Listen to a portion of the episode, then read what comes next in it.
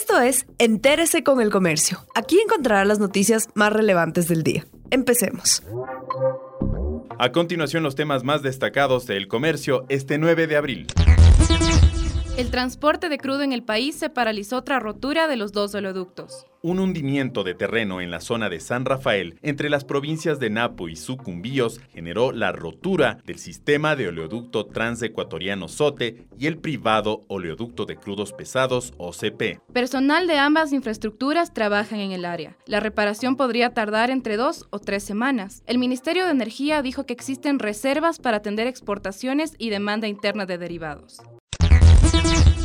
La terapia de plasma de pacientes recuperados es una esperanza contra el COVID-19. Como en el mundo, en Ecuador la gente se ha volcado a las redes sociales en busca de ayuda para conseguir plasma de pacientes convalecientes de COVID-19. Aunque nadie garantiza que sea efectivo, se convierte en una esperanza más para enfrentar a esta enfermedad. En el Hospital Luis Bernaza de Guayaquil ya se ha aplicado el plasma de algunos donantes. La técnica consta en la guía terapéutica del Ministerio de Salud.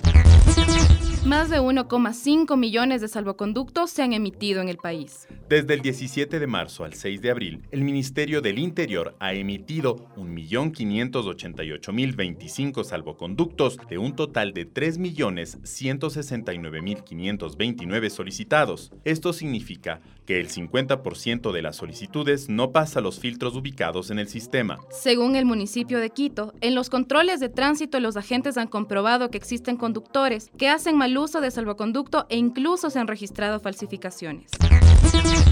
Abogados del caso Sobornos pueden recurrir a cinco recursos legales. Un día después de que el expresidente Rafael Correa y 19 personas más fueron condenados por cohecho agravado en el caso Sobornos, los abogados de los sentenciados ya alistan los diferentes recursos legales. El tribunal pidió a la Fiscalía que investigue otros cuatro delitos relacionados con el expediente de sobornos, enriquecimiento ilícito privado y público, peculado, concusión y testaferrismo.